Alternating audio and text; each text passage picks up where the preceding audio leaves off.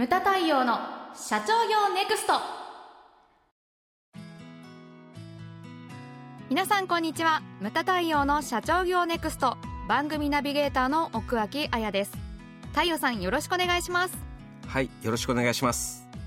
はい太陽さん。はい。今回のテーマはですねはい。会社という群像劇。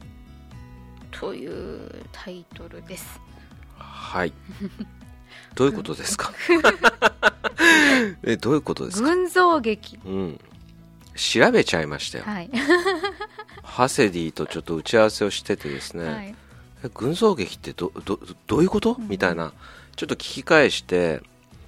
群像劇って調べたらですね登場人物一人一人にスポットを当てて描く劇。うんうん。だから主人公のそのなんていうんですかね周りの人とかそういうものではなくてなんだろう一人一人が主人公なのかな、うん。そういったものがこう活躍してくると、順繰り。うん。そういった劇のことらしいんですね、はい。うん、だからこの間のその NHK の朝の連ドラでやってた「カムカムエヴリバディ」なんかがそうなんじゃないのかなっていうね。3人の主人公がいたりとか、うんうんであれすごかったですね。僕大好きでしたね。最初の頃はうんと思ってたけれども、うん。見ていくとだから一つのクールにい今まで一人の主人公だったのそがうでしたね。3人主人公だから、すごいテンポが速いわけですよ、で最後にその3世代にわたってやってたのが最後の伏線回収が見事だったんですうね、ん。でその「カムカムロス」っていうのが非常に生まれてだ私なんかはそのちょうど終わった直後にうん。岡山出張があったわけですよ。舞台のあった、おおなんか感慨深くなっちゃいますね、うん聖地行きましたからね。ここかとうん思って、うんうんここが走ってた商店街かと思って パシャッと写真撮って帰ってきましたけどだんだん、えー、あやちゃんの相づちが適当になってきたので、次行きますけれども。戻ってくださいね。はい。だって見てってなかった。そう見てないんですよ。あのお家出ちゃうので。あそうですか。その時間。会社という群像劇です。はいだから主主人公は一人ではないということを言いたいわけですよ、大河ドラマとかもそうですし、うん。うん、あと三国志なんかもそうなんですかね、うん、で会社もそうなんですよね。一人一人がやっぱり主人公なわけじゃないですか、うんうん。社長だけではないんですよね。でだからそうよくあるのがその、ね、ちょっと大きく言うと営業と製造とかでどうしても外回りしてる営業がなんか主役っぽくあなんかね会社の中で振る舞ったりとか。そね。うん。でそれをこう泡を食うのがあれじゃないですか。製造の部門であったりとか,、だからそれがバチバチになってたりとか、はい。そういうのでやっぱりいけないわけですよ、でましてやね社長一人が主人公っていうわけでもないんですよね会社っていうのはうん。一人でできるわけないので、うん、で僕が最近ねすごい痛感してるのが、はい。こううちもそうだしうちのお客様たちも直面してる問題っていうのがあるんですね、はい、何ですか？でそれを話してる人って僕は他にお会いしたことがないんだけれども、あの僕は痛感してるんです。はい。それは自分がそうだから多分そうなんだろうと思うけれども、うちはその会長が昭和40年に設立をしてはい。だから創業メンバーっていうのは自分のその大学の先輩後輩うん。だから年がすごい同じような年の人たちで始まったのがうちの会社なんですよ、だからその会長は84だからもうとっくに20年以上前に第一世代というのは引退してるわけです、そのうちうちはその創業メンバー第一世代って言ってるわけですけれども、で第二世代はじゃあ誰って言ったら、えー年の順で言うとその熊谷さんうんであったり佐久間さんであったりそれから、まあ、宮田さん本間さんも入るのかな。僕の中では第一世代なんですけれどもね、うんであとはだからうちにいる成田さんそして岡田さんというポジションなんですよ、でそもう言ってしまえば僕よりも年上の人たちなわけなんですよねでこの第二世代になるとそのうちのね感覚から言うとほら欠員ができたら補充みたいな感じでずっとやってきたんで,、そうすね。はい。だからみんな年齢がバラバラなわけですようん。第二世代っていうのは。そうするとはい。そのうちの第二世代見てもうん。もう定年とっくに定年退職をした人もいるし、うん。それからまだ社内にいる人もいるわけですよ。うんうんそうするとその第三世代以降のこのなんていうんですかねポジショニングっていうのが非常に難しいなっていうふうに思うんです。うん。だってほらそのポジションが開かないと自分は出世できないわけですからそうね。それはどこの会社でも起こってうんる問題なんですよね。だからそれすごいこう無門塾の人たちも共感するしそのうん。個別面談で聞いてるとやっぱりそういう問題が出てるそうなんですね。来てるとうんだからこれが2025年に定年延長時代になるとますますその人がいる限り自分はその部長になれないとか課長になれないとか、上が詰まっちゃってるから下も上がれないわけですよ、これはだから企業において非常に問題になってくるんじゃん、まあ、大企業はいいけれども我々中小企業ですよ、うんうん。非常に問題になってくるなというのがあります。はい。でそう。うちとしてもあったのが実はもう56期の人事異動を発表したわけです、ええええ。今週の月曜日に。うん。幹部会議で。幹務会議で、はい。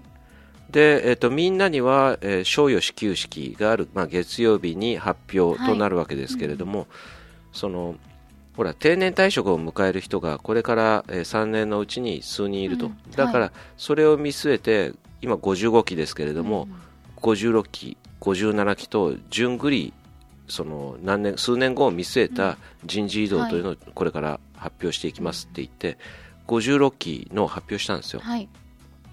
そしたらですね、えー佐久間さんからええ。メールが来ましてメッセンジャーが、うん。や役員の、うん。まあ、まあ名前は言わないけどとある方が僕はそのあれ評価されてないんでしょうかというようなメールが来まして。その新しいポストとかにつけなかったからっていうことですか？そうなんですよ、うんだそれはだからそのほらあだ今言ったように空いてるポスト空いてないポストっていうのがあるわけじゃないですか,、そうですよね。だから僕的にはそのの23年後を見据えてっていうふうに言ってるわけだけれども、その社内的にはその彼よりも若い人がスパッと上に行っちゃったみたいな、それはそのポジションが空いてるかららですよ。ああそれはそんなありそうなっちゃうかもしれないですね。うん、うん難しい。でもさ57期の組織人事なんて発表できるわけないじゃんみたいな、そうんうんうんそうなわけですよ。だからそれはだからそあのーそれはちょっと誤解。彼には彼のポジションがあるわけですよ、うん。でもそれはだから今期ではない。今期というかななるほど。56期ではないわけですよね。ですね、そうそう。だからそれはだから誤解だからということでその佐久間さんにメールが来たからメールメールでもいいから彼にそういうふうに伝えてほしいというふうに言ったんですけれども、うん。そうだからスポットライトそのこの群像劇で重要なのは、うん。同時に全員にはスポットライトは当たらないわけなんですよ。確かにそうですね。そう。うん。うん。あのスポットライトっていうのはその時その時順番にその人その人に当たっていくものなんですよねだからそれをこうやっぱり待てないかったりとかそのスポットライトを当てるタイミングであったりとかこれも経営者これねいや経営者というか2代目。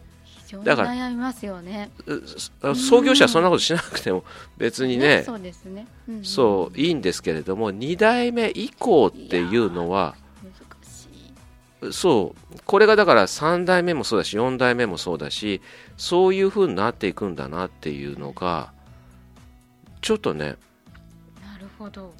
僕が思っていた以上に組織というのは難しいんだというふうに思いましたね。ね。そのスポットライトを当てるタイミングであったりとかなるほどなと。ね。自分の中ではその彼の彼はまだその番ではないと思ったんだけれども、うんうんうん。うんうん、彼の中の焦りというのもあるわけですよね、まあねそうですよね。まあうん。それがだ役者としての焦りっていうのもあるし、自分のそのね番がいつ回ってくるのかっていうのは、だからそういったものも伝えなきゃいけないんだと思って。そっかそうですね。うん。タイミングもあるし。ポストの数もねその社長さんはあれですよね。そうポストの数というのもあるしね。ね。新しいの作ったりもしながら、まあ、既存のポストもこう開けながらみたいな。うん、いや難しいですね。そうなんですよ。うん。だからそこら辺もちょっと賞与支給式でそううん。話そうかなと、そうですね。それ伝える以外ないです、ねうん、そうだから幹部会議で行ってよかったなというのもあり、うん、あるんですけれども。そうですね、うん、そうだから、そう7月からあこれはね7月にえっ、ー、とねアップされるわけですけれども、そう7月からうちも新しい期を迎えるにあたって、はい、そうなんですよね。だからこれ聞いてる皆さんもた多分ね一言ではないと思うんですよ、ね、本当身近な問題ですよね、はい、そういったものをこうどういうふうにやっていくのかと、でその群像劇ですからねあのエンドがあるわけですよ、うん、そうですね。そのハッピーエンドで終わらせるために、うん、そのどういうふうにやっていくのか、うん、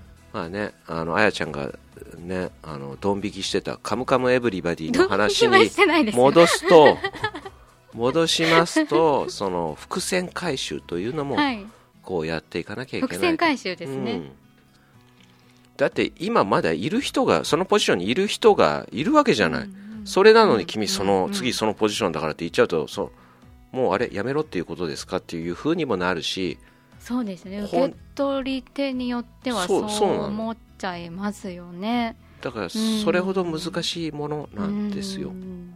人事というのは。だから、組織の問題というのは本当難しいですよね、はい。だこの群像劇というのは主人公が多いだけにますます難しいと思うんですけどそれも、ま、それがだから会社なんですよね、うん、そうですね、そういったものをですね、まあ、まとめ上げて見事なハッピーエンドっていうのを描いていただきたいなというふうに思います、はい、無駄対応の社長業ネクストは全国の中小企業の経営実務をセミナー書籍映像や音声教材コンサルティングで支援する日本経営合理化協会がお送りしました。今回の内容はいかがでしたでしょうか？